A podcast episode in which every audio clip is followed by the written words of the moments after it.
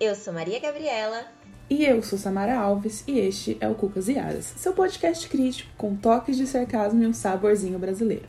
E hoje vamos desvendar o oceano linguístico e abrir o nosso caldeirão para o preconceito linguístico. Bom, primeiro a gente precisa delimitar que o português que é tido como correto vai ser o português que respeita a norma culta. A gente vai entender culto a partir do dicionário Aurélio, que vai dizer que o culto significa aquele que tem muito conhecimento, cultura, instrução, o que é erudito. Ou seja, a gente vai compreender da própria termologia da expressão que o que foge à norma culta seria algo sem conhecimento. E a gente ressalta aqui não algo simplesmente sem conhecimento, mas algo que não tem cultura. Historicamente, o Brasil ele sempre foi considerado um país pluralista por seus observadores internos e externos, que abriga povos de origens culturais distintas entre si, acomodando individualidade, diversidade e diferenças fundamentais. Né? A formação do Brasil por si só, se a gente for olhar a história do Brasil, já dá para ter uma boa noção de que o país hoje em dia, é, devido à sua formação, vai abrigar diversas culturas, não só a, a cultura que já estava presente no Brasil, é, desde os povos originários, como as culturas trazidas pra, para o país tanto culturas em relação a rituais, a culinária, mas como culturas linguísticas, né? Tanto que existem muitas palavras hoje que a gente tem aqui no, no país que tem origem, né, de outros países, né, de outras línguas. Um dos grandes problemas, na verdade, quando essas pessoas chegavam aqui, é que houve um período da, da história do Brasil que a proibição, né, a perseguição dessas pessoas para tentar se unificar uma língua foi até criminalizada, né? Todas as línguas dos imigrantes ao longo dos anos foram vítimas de políticas de unificação linguística, sofrendo violenta repressão linguística e cultural durante os anos de ditadura de Getúlio Vargas, de 37 a 45. E isso ocorreu devido à instalação do conceito jurídico de crime idiomático, que estabelecia prisão e tortura para que usavam as suas línguas maternas em público ou privado. A discussão acadêmica sobre a situação linguística do país mostra que, apesar da situação multicultural do país, prevalece no Brasil o mito de que a sociedade brasileira é linguisticamente homogênea, ou seja, que todos os brasileiros falam a mesma língua e assim o Brasil mantém seu compromisso com a política do monolinguismo. É até um pouco cruel você pensar isso, porque além de toda essa questão de termos diferentes culturas, é, diferentes pessoas, devido à formação do, do Brasil, a gente ter diferentes culturas vindas de outros países, pessoas que né, já estavam aqui antes do que se chama ah, o começo da história do país, que na verdade a gente sabe que não é o começo da história do país. O Brasil é um país de, de uma extensão continental, então é muito falacioso e até ingênuo você achar e você acreditar que é possível em um país desse, desse tamanho de extensão ser um país monolinguista, né? É, vão ter expressões não só a, a questão de, de, relacionadas à norma culta, mas também, né, assim, ao português erudito, mas também gírias do dia a dia que vão ser muito diferentes, às vezes nem vão existir em algumas partes do Brasil. Ao observarmos as práticas linguísticas que constituem os diferentes espaços sociais, é possível notar uma hierarquização que se produz e se reproduz. Conforme a gente falou, o que se considera como língua é o registro formal das pessoas escolarizadas e a partir daí constitui-se o modo representativo de tratar os sujeitos que se expressam como as ditas línguas coloquiais de pessoas não escolarizadas. Então a gente pode observar que essa marca de hierarquização ela não está simplesmente ligada à linguagem, né? Ela está estritamente relacionada também a, questões sociais, né? Quem vai ter acesso a esse tipo de educação. E também se esquece um pouco, né? Invisibiliza a principal função da linguagem, que é justamente a comunicação, né? É, esse é o objetivo final. A gente, a, a criação da língua está diretamente ligada à questão de comunicação. Então, a, a língua cumpre o seu papel a partir do momento que é estabelecida uma comunicação. Assim, qualquer expressão linguística que não se encaixe no tripé escola, dicionário, gramática é considerada errada, feia, deturpada, e, ou seja, algo excluído dali. No Brasil, chegamos mesmo a ouvir coisas. Isso não é português, ou aquela pessoa não sabe falar português, referindo-se a um falante nativo do Brasil, ou seja, que tem como língua materna o português. Então a gente vê que existem variantes da língua portuguesa que são extremamente estigmatizadas a ponto das pessoas coibirem aquelas pessoas de falar porque elas acreditam que aquilo ali não seja português porque você não está seguindo determinadas regras, determinadas normas. E essas críticas elas também aparecem em diversos ambientes, né? E elas vão aparecer muito, por exemplo, agora na era das redes sociais e apontando esses erros de português e apontando de uma forma meio julgadora mesmo, em busca de defender esse padrão de fala do português que seria essa norma culta. E aí, nesse momento, né, nesse ponto, é muito importante a gente ter em mente que o conhecimento do falante sobre sua língua é inerente à sua própria vivência em sociedade. O erro, conceito muito utilizado para chamar a atenção sobre os desvios dessa norma culta, é mais uma forma de punir ou excluir o falante que não segue um padrão linguístico pré-estabelecido pela classe dominante. Então é, a gente vê exatamente como isso também é uma marca social. O objetivo aqui, né, de apontar o erro, ele não está ligado com uma simples correção em relação ao, ao que está se falando. É, é, realmente uma exclusão dessa pessoa, né? Colocar essa pessoa num, num, lugar, num lugar de não cultura, num lugar de não conhecimento. E é, a língua, ela, tá, ela tem bastante relação com os espaços que a gente está e não só a convivência. A gente constrói a nossa forma de se comunicar, tanto é, oral quanto expressões corporais a partir do local onde a gente vive. Isso é extremamente importante para que a gente consiga até compreender e aprender da, da, melhor forma os conhecimentos passados, por exemplo, na escola. Então, essa linguagem que é olhada com tanta repulsa por uma boa parte da população, ela na verdade é essencial pra, para o aprendizado e para a comunicação daquela pessoa que faça sentido, né? Porque, de novo, se é o objetivo da língua se comunicar, ela tem que fazer sentido para o falante. Então, a gente vai ver que essas pessoas vão defender essa, essa gramática tradicional, que vai ser a normativa, ditando o que é certo e o que é errado, e privilegiando a escrita literária, sem dar autonomia à manifestação oral ou até mesmo à escrita que não seja literária. A norma culta confunde língua com gramática normativa. E isso é um ponto muito, muito importante, né? De novo, a língua, o objetivo da língua é a comunicação. A partir do momento que você consegue transmitir uma ideia a partir da língua e essa outra, os outros, as outras pessoas conseguem compreender o que você está falando, você estabeleceu a comunicação, então a língua cumpriu sua função. Gramática normativa é outra coisa. E você não saber a gramática normativa não quer dizer que você não fale português ou que você não saiba falar português. É um absurdo você achar que uma pessoa nativa, que tenha como língua materna o português, não saiba falar português. Isso, isso é inconcebível. Conforme explica o Bagnot, trata-se então de um ponto sociocultural. Ninguém fala efetivamente o padrão, nem mesmo as pessoas altamente escolarizadas em situações de interação verbal expressamente formais. Isto é, a norma padrão é uma entidade totalmente abstrata. Nessa perspectiva, o preconceito linguístico se baseia na crença de que só existe uma língua portuguesa digna desse nome, que seria aquela ensinada nas escolas, presente na gramática normativa e nos dicionários. Para Bagnot, qualquer manifestação linguística que escape desse triângulo escola, gramática, dicionário é considerada sob a ótica do preconceito linguística, errada, feia, estropiada, rudimentar e deficiente. E aí a partir desse momento, né, a partir desses, como quando o Bagnot fala, né, a partir dessa ótica do preconceito, a gente vê como ela atua na, na forma de excluir essa pessoa daquele ciclo e não só excluir, mas como fazer com que ela não fale, fazer com que ela não se comunique, porque ela deveria se sentir envergonhada de não falar, de falar de uma forma rudimentar, ou de falar de uma forma feia, ou falar de uma forma errada. E você coloca aquela pessoa que é falante, na, que tem como língua materna o português, num lugar, num não lugar, né? Num lugar de não fala, justamente porque uma pessoa que não sabe português não deveria estar falando português, né? Então você coloca aquela pessoa que, apesar dela falar português, você diz que ela não fala e você coloca ela num, num, nesse lugar de silenciamento. E esse lugar é, é, um lugar excludente socialmente, ele não é simplesmente excludente quanto à língua, ele extrapola. E é exatamente esse, essa camada que ele vai trazer pra gente, né? Essa ideia de que o preconceito linguístico ele é produto sociocultural, ele não é isolado, né? Ele não é, é distanciado desse, de todos os contextos sociais. O tabu linguístico é decorrente de sanções, restrições e escrúpulos sociais. Ele vai atuar na não permissão ou na interdição de se pronunciar ou dizer certos itens lexicais, aos quais se atribui algum poder que, se violados, poderão trazer perseguições e castigos para quem os emprega. Então, o preconceito linguístico ele vai vir realmente como uma forma de coação e restrição por meio da imposição de alguns escrúpulos que determinam o que pode ou não ser dito em quais locais e o descumprimento dessas regras sociais sociais vão causar algumas perseguições à pessoa. Seja uma perseguição social, de exclusão de uma pessoa que supostamente é, fala errado, seja uma punição mais concreta, por exemplo, não empregabilidade de pessoas que não se adequam ao que se chama de norma culta. Dizem os autores que se trata de qualquer crença sem fundamento científico acerca das línguas e de seus usuários. Essa crença se manifesta no julgamento depreciativo, desrespeitoso e jocoso dos usuários das línguas e das variedades dessas. Disse que é uma crença sem fundamento científico porque a própria comunidade científica linguística tem mostrado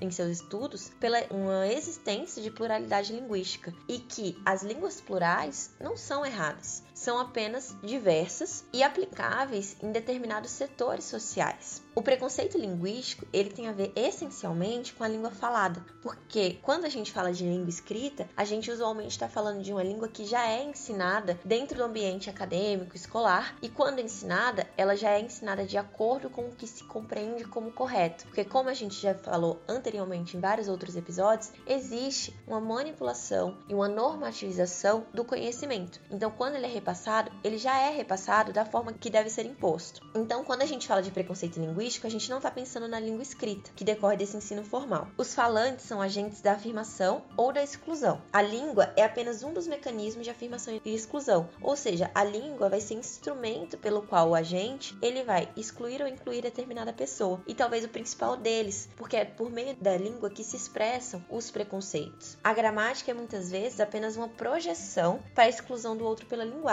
e essa exclusão pela linguagem ela vai se dar, né, como eu disse, não apenas pela gramática, mas por outras formas, por meio de xingamentos, por meio de exclusão, por meio de palavras depreciativas e também por meio da exclusão gramatical. A Constituição Federal, em seu capítulo 1, que se chama dos Direitos e Deveres Individuais ou Coletivos, no seu título 2, dos Direitos e Garantias Fundamentais, vai apresentar o artigo 5, que vai trazer uma das previsões mais importantes da nossa Constituição, que vai falar dos direitos e garantias fundamentais do homem. O inciso terceiro desse artigo vai dizer que ninguém será submetido a tortura e nem a tratamento desumano degradante. Pode-se analisar que o preconceito linguístico configura um tratamento desumano e degradante e que normalmente ele é aplicado de maneira perene a uma pessoa. Uma pessoa que não se adequa à normatividade linguística, provavelmente ela vai passar por diversas situações de exclusão em relação a isso, o que pode até mesmo chegar a um ponto de caracterizar uma tortura moral. Orlando vai dizer que o preconceito se realiza individualmente ou por pequenos grupos ou raças, mas é de natureza sócio-histórica, sendo regido pelo econômico. Nesse sentido, vivemos em uma sociedade capitalista, com seus valores, sua hierarquização, sua verticalização social entre os que possuem mais ou menos bens, sendo que, numa sociedade neoliberal, o acesso a diferentes bens é desigual. Então, essa também é uma tecla que a gente vem batendo bastante. Todos os momentos em que a gente verifica uma questão social, a gente tem que verificar ela no contexto do sistema em que nós estamos inseridos. Como a gente viu, o neoliberalismo ele se articula por meio de manobras de massa. E dentro dessa manobra de massa, é interessante para o sistema é ter um, um conhecimento hegemônico e que a detenção desse conhecimento esteja na mão de poucos que apoiem esse sistema. Dessa forma, a gente vai ter uma educação que não é oferecida a todos, que se concentra em um grupo e dentro de um sistema capitalista que gira ao redor do valor e da moeda, esse conhecimento ele vai se concentrar nas mãos daqueles que têm mais condição financeira. E é por isso que hoje a gente tem a educação formal, que é tão priorizada em tantos setores da vida social, concentrada na mão de alguns mais ricos a um valor valor mais alto, né? Hoje a gente tem um comércio da educação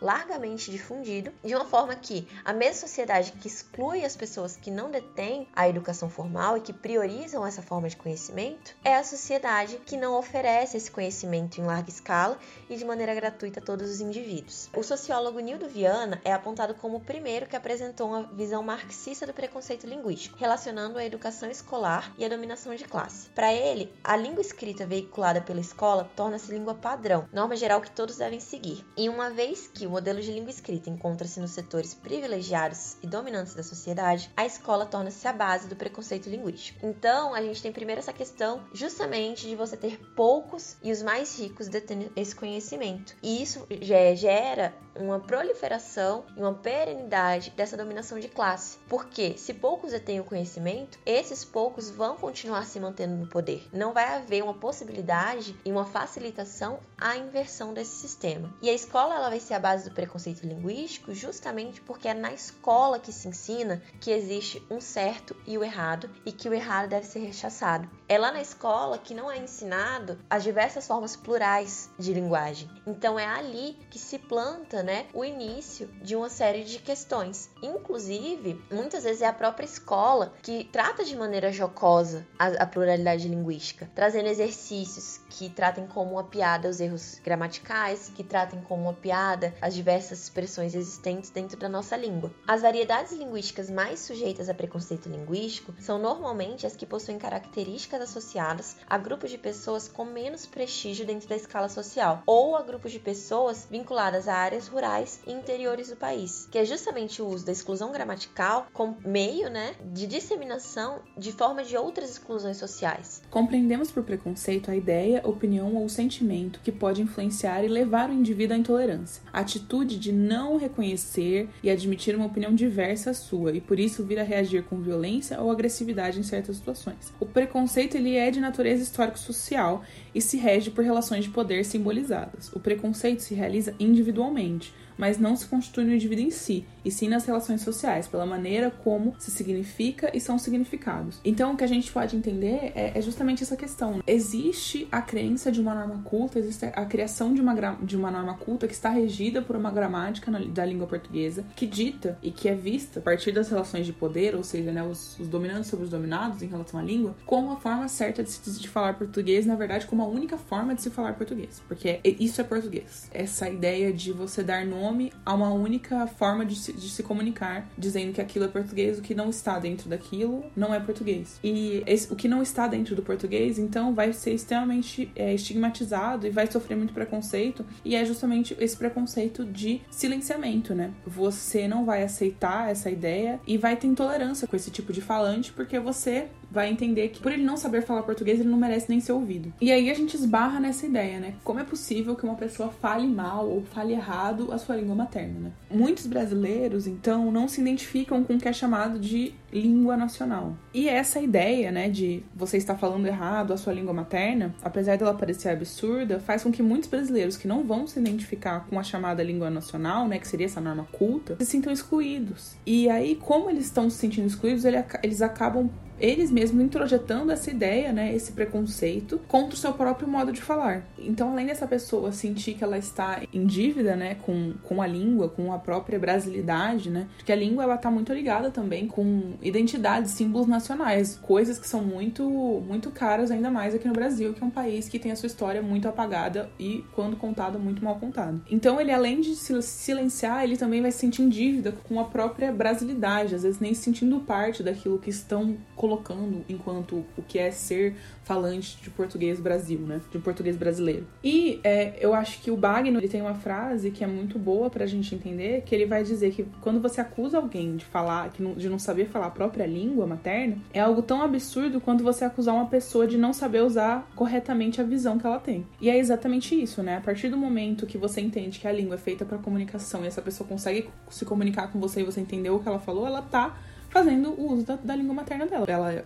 falou, você compreendeu, então a, a função social da língua foi cumprida. Bom, então a gente, a partir desse, desse arcabouço que a gente criou aqui, a gente pode atestar que no Brasil cerca de 85% da população são os sem línguas, como o Bagno vai caracterizar. E essa norma, que ela é excludente, que é essa norma culta variante urbana, ela vai ser usada, né, na maioria dos meios de comunicação em massa do país. E por isso ela tem esse efeito tão homogeneizador sobre as demais variantes do português brasileiro o que vai ajudar muito na repercussão e na intensificação desse discurso de que o Brasil tem uma língua única, que não existe uma vari variedades né, de, de, formas de falar português, justamente porque pelo, nos meios de comunicação em massa a gente só escuta o mesmo português, né? Um português que ele vai chamar aqui de variante culto urbano. E a gente pode observar isso é, em praticamente todas as novelas também, não só, não só os meios de comunicação como, como os jornais, mas também a parte artística, né? Então as novelas, os programas de TV de entretenimento, a maior parte deles é, apresentam pessoas que falam da mesma forma, que se comunicam da mesma forma, que se expressam da mesma forma, reforçando ainda mais essa ideia.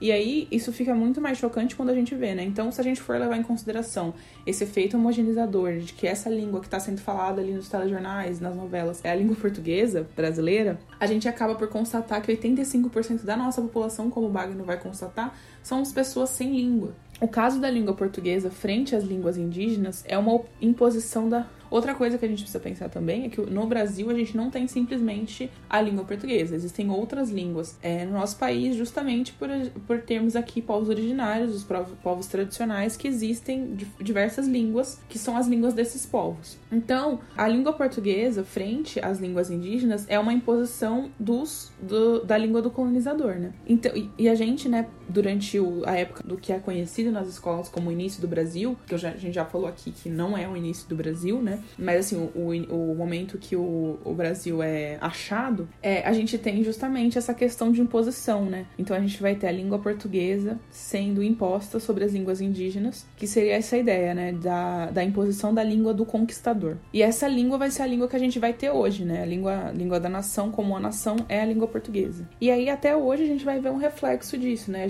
as línguas indígenas, elas são muito estigmatizadas, ou elas são vistas também nessa chave de, ah, uma língua indígena só, sem levar em consideração a pluralidade, ou quando as pessoas entendem que existem várias línguas indígenas, né, ainda assim ela vai ser é, coibida, porque a gente vai ter a ideia da língua portuguesa como uma imposição da língua do conquistador, né, lá quando o Brasil foi achado, e isso se reflete até hoje. Então vai imperar nessa ideia de linguagem, vai imperar a lei do mais forte, que rejeita sistematicamente as variantes menos prestigiadas e todos os aspectos culturais a elas atrelados, né? Então a gente aqui está falando não apenas das variantes da língua portuguesa, como também é, essa ideia, né, da lei do mais forte para as línguas indígenas, né? A gente tem uma língua que dominou a outra, então essa, ou, essas outras línguas não podem se manifestar, não podem se expressar. Segundo Bagno, na obra Preconceito Linguístico, que é e como se faz, o preconceito linguístico deriva da construção de um padrão imposto por uma elite econômica e intelectual que considera como erro e, consequentemente, reprovável tudo que se diferencia desse modelo. Além disso, está intimamente ligado a outros preconceitos também muito presentes na sociedade, como preconceito econômico, regional, cultural, racismo e LGBTQIA+-fobia. O preconceito linguístico também é um preconceito social, como a gente já falou aqui, né? Pois muitos dos indivíduos falantes da variante não padrão não tiveram acesso à educação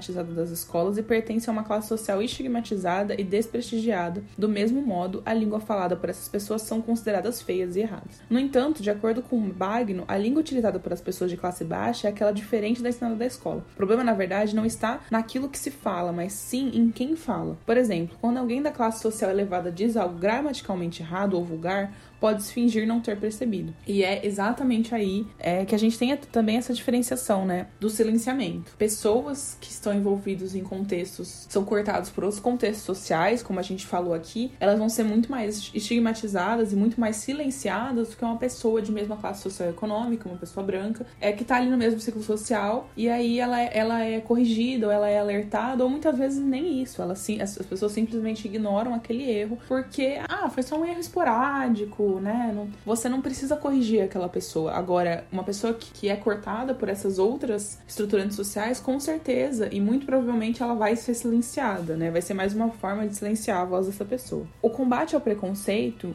aqui falando da generalidade, né, de todos os tipos de preconceito, ele tem sido uma coisa muito mais debatida na atualidade do que há, há, anos atrás. Mas isso ainda não atingiu uma eficácia quando a gente pensa no preconceito linguístico, né? Principalmente quando a gente pensa nessa, nessa questão da academização do preconceito. E aí a gente queria indicar aqui o nosso episódio do podcast Academic Case, que a gente falou mais sobre isso. Mas é, é basicamente né, das ideias, da circulação de ideias, ficar muito preso na academia e não impactar a vida das pessoas e não voltar para a sociedade. Também um, um dos objetivos desse podcast é justamente a gente tentar trazer alguns assuntos aqui de uma forma um pouco, talvez, né, um pouco mais simplificada e também tentar tirar um pouco de alguns conceitos que são circulam muito dentro da academia, mas muitas vezes não saem para fora da academia, ou aliás, não muitas vezes, né, a maior parte do tempo estão ali enclausurados na academia. E a gente indica esse episódio que também faz um link muito bom com o que a gente está discutindo aqui hoje. Então, o preconceito e a intolerância linguística ainda não têm o mesmo impacto na opinião pública. Porém, tais como outras excludentes, todas elas são prejudiciais às vítimas, pois a linguagem é algo que caracteriza a individualidade de cada ser humano. Que é exatamente o que eu já falei antes, né? É justamente essa ideia de que a linguagem ela é essencial para que você se relacione, se comunique comunique, não só verbalmente, como por, por meio do corpo, né? Expressões corporais. Então,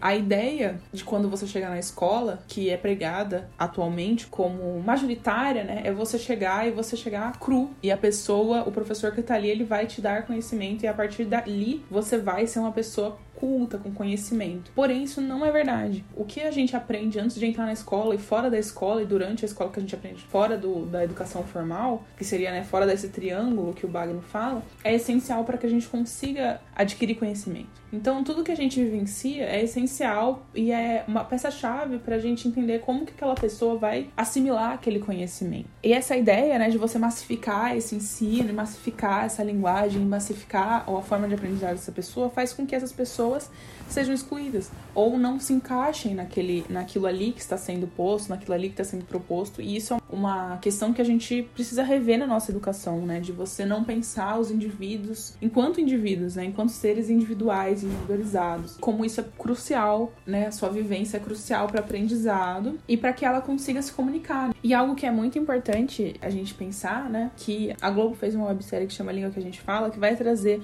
uma entrevista com o Emicida, maravilhoso, que ele vai fazer uma observação é, acerca do uso da língua, falando sobre as suas composições, né? De como, de como é o seu processo de composição. E ele vai explicar que a língua, de forma espontânea, é mais rápida e mais emocional, e por isso ela vai atingir o público-alvo de uma forma muito pessoal, que é exatamente aquela identificação. Eu acredito que a parte importante da aprendizagem formal é justamente essa identificação, eu acho que isso que não acontece. E isso acontece principalmente em relação à linguagem, porque é a partir dali que você cria laços dentro da, da escola, né? E aí que a gente não tá falando só da linguagem oral é, que você vai criar esses laços dentro da escola, seja não só com os alunos, né, com seus colegas de sala, mas também com os professores, com a diretoria. E essa linguagem, ela precisa ser muito efetiva no sentido de você trazer uma aproximação com aquelas pessoas. E o que não acontece é justamente essa ideia, né, de você che chega um aluno ali que não vai estar tá falando um português dito como erudito e vão ter muitas pessoas que vão excluir aquela pessoa a ponto da, da pessoa sentir que ela não pertence àquele espaço. E aí, se ela não pertence àquele espaço, a gente joga justamente a tudo que a gente está falando. Essa pessoa não fala português, essa pessoa é uma pessoa sem língua, como o Bagno vai caracterizar. Então tudo isso está muito ligado e tudo isso também está muito, muito ligado com esse início né, da aprendizagem. Né? Esses in anos iniciais da escola são essenciais para causar essa identificação e para que essa pessoa sinta parte desse ambiente que é também um ambiente dela, né? um ambiente de todos, deveria ser um ambiente de todos. Entretanto, que se classifica muitas vezes como erro linguístico, na verdade é apenas uma diferença que se caracteriza entre os possíveis usos da língua, que fogem das regras prescritas pela tradição gramatical normativa. Segundo Barney, trata-se de um fenômeno de transformação pelo qual a língua está passando, e sendo a língua um objeto de uso da humanidade, da sociedade, ela está sempre em transformação. Como a gente também vem falando em outros episódios, a humanidade é um objeto fluido que muda constantemente com a história. Então, a língua também ela está passando por essa transformação constante e ela reflete o atual momento histórico-social que aquela sociedade passa. O português brasileiro não apresenta unidade, como tem se difundido principalmente no âmbito acadêmico e escolar, mas sim uma variedade enorme de dialetos, gírias e expressões. E não existe o certo ou errado ao se expressar, independente do nível de instrução do falante, mas sim a necessidade de adequar a fala à situação na qual se vai utilizar. As variações de uma mesma língua ocorrem com frequência e são para a sociolinguística fatos sociais, mas preconceito, como se atesta, infunde-se de uma forma tão intensa na mentalidade das pessoas que as atitudes preconceituosas se transformam em complementos do próprio modo de se ver e ver o mundo. E é por isso que a gente tem falado muito que a gramática ela tem sido um instrumento, porque ela apenas reflete o interior e independente de qual seja a forma de exclusão gramatical utilizada, ela vai refletir uma questão interior à pessoa e vai ser reproduzida de uma forma muito complexa e muito automática. E como eu disse, muitas vezes vezes os preconceitos eles são ensinados, eles não são intrínsecos à pessoa. E eles vão ser ensinados no âmbito familiar, no âmbito social e também no âmbito escolar. E isso tem a ver também com o, o próprio ensinamento de que a língua ela é prática e estável. E a partir dessa concepção que é amplamente disseminada, as pessoas vão criando os próprios preconceitos. É, um exemplo disso é em relação à adoção de léxicos eróticos, que comumente são atrelados aos palavrões. Cada dia parece ser mais evidente a adoção de itens léxicos eróticos e informais por pessoas de diversas fa faixas etárias, que são os palavrões e as gírias. Em geral, a lexia erótica obscena pode ser considerada um palavrão porque ambos podem ser utilizados pelos falantes para expressar um insulto, manifestar sentimentos ou mascarar o nome de algum órgão sexual a fim de evitar a terminologia oficial. O uso do palavrão ele é comumente atrelado à ideia de um xingamento, de uma ofensa. Só que as pessoas têm que parar para ver é que como com essa ampla disseminação dos léxicos eróticos, a gente passa a ter uma disseminação e uma ampliação também nos sentidos. Nem sempre a pessoa que fala um palavrão ou uma gíria, ela intenta ser ofensivo. Muitas vezes, a forma como ele é aplicado faz apenas parte do dia a dia e da, da fala comum daquela pessoa. Só que existe um preconceito já tão grande de que isso vai vir atrelado a uma ofensa que essa forma de linguagem acaba sendo rechaçada em qualquer de sua aplicação. Isso também vai ter muito a ver a vinculação dos palavrões das gírias a expressões eróticas ou erotizadas. Isso porque, como a gente viu até no último episódio da Phoebe Waller-Bridge, existe uma repressão ao sexo sexo e a tudo que é vinculado ao sexual. Então, o uso na linguagem comum de léxicos sexuais não é interessante e só aflora uma sexualidade humana que tem sido marginalizada. Se a sexualidade é aflorada e se a expressão da sexualidade tem sido marginalizada, não é interessante para a manutenção da hegemonia que a gente continue utilizando esses léxicos. E parece até uma forma de hipercriticismo falar isso, né? Quando a gente fala, ah, mas era só um palavrão. Mas quando a gente para para pensar, é justamente nas formas mais simples que se impõe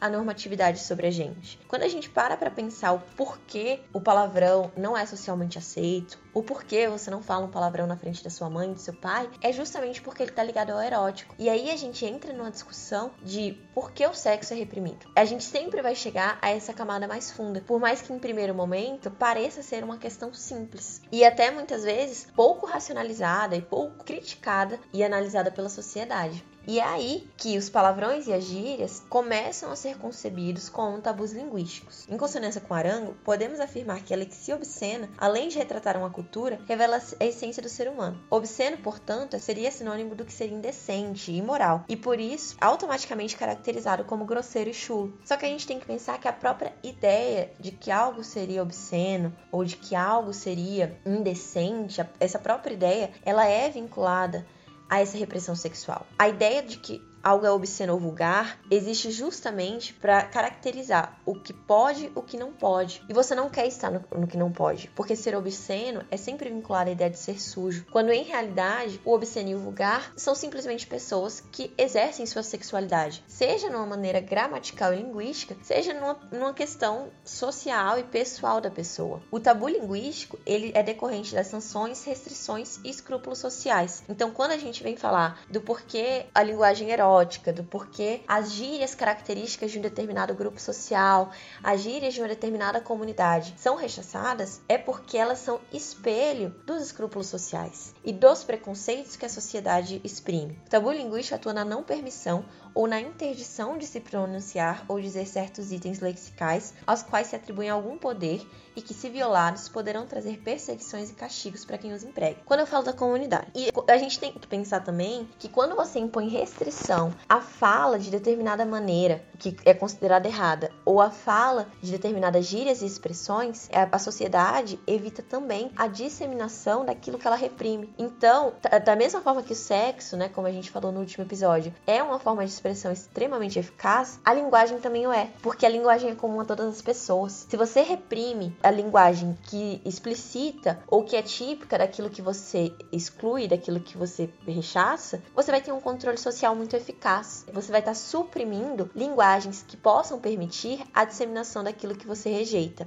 E é justamente por essa questão da repressão que surgem as línguas subjetivas, por meio das quais se estabelece um maior critério de aceitabilidade social da linguagem. Da mesma forma que que surge o pluralismo jurídico, conforme a gente falou lá no nosso segundo episódio, é, a gente tem uma pluralidade de línguas justamente pela ideia de preconceito e exclusão. Quanto mais se tem preconceito, quanto mais se exclui aquilo, aquilo que é diferente, mais tem-se a criação de novas formas que sejam mais abrangentes. E o surgimento de novas formas é justamente um alerta para que se observe como a gente tem tratado a gramática e a língua na nossa realidade comum. Como que a sociedade trata as diferenças linguísticas. Se precisam existir formas linguísticas para que as pessoas sejam aceitas, é porque a nossa sociedade tem tratado a gramática de uma maneira preconceituosa e excludente. E é justamente por causa do significado que carregam essas variantes linguísticas que elas não são trabalhadas de forma efetiva no meio educacional. Isso vai se exprimir por meio da supervalorização da norma culta e do ensino voltado para os códigos normativos. A gente não tem o ensino de línguas crítico no Brasil e a gente não tem o ensino de línguas críticas em muitos países também, justamente por essa questão da hegemonia social, o que vai refletir diretamente no grande paradigma em relação ao preconceito linguístico na sociedade, onde a escola pode contribuir para a manutenção desse preconceito quando ela trabalha apenas a norma culta. Por outro lado, é justamente a escola um instrumento capaz de subverter essa realidade e contribuir no combate a esse prejuízo social através de uma compreensão ampla na linguagem. Então, se hoje a escola é instrumento de difusão dessa forma de exclusão, é este mesmo instrumento que tem a capacidade de modificar essa realidade. A